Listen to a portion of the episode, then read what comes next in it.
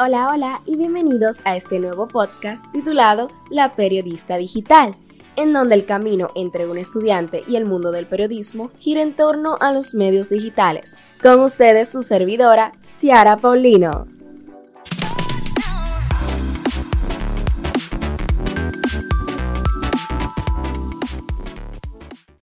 Mariana Santos es la fundadora y directora ejecutiva de Chicas Poderosas una organización sin fines de lucro que busca atraer a más mujeres a la tecnología y el emprendimiento que vamos a analizar aquí en La Periodista Digital.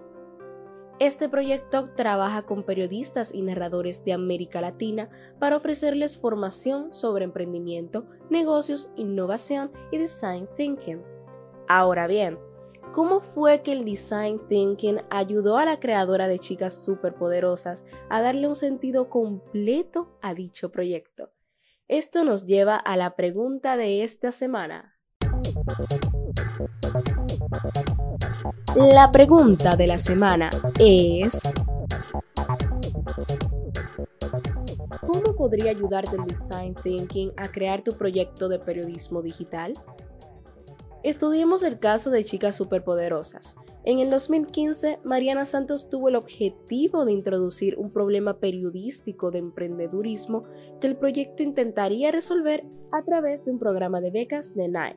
Para ello, utilizó la metodología del diseño centrado en las personas, lo cual le permitió definir el público objetivo, aprender y comprender cuáles eran las necesidades del proyecto, hacer una lluvia de ideas junto a personas de la D-School sobre cómo lograr eso, probar un prototipo para poder equivocarse y así aprender de lo que no funcionó, y repetir y adaptar las soluciones hasta que coincidan con las necesidades.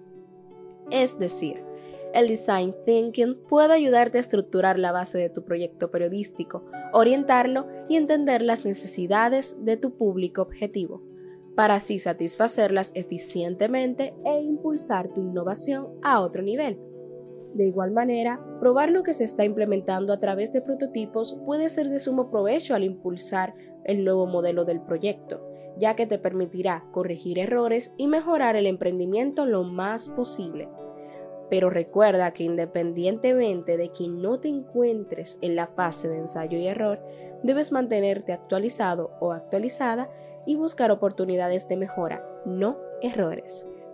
Este breve caso fue compartido a través de nuestro podcast gracias al blog del Knight Center for Journalism in the Americas y es reproducido por la Red Internacional de Periodistas, IUNET.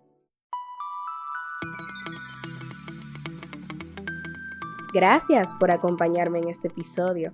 No olvides mantenerte al tanto de todas las novedades que tenemos para ti a través del podcast La Periodista Digital. Sin más, me despido cortésmente y les digo, como siempre, hasta la próxima.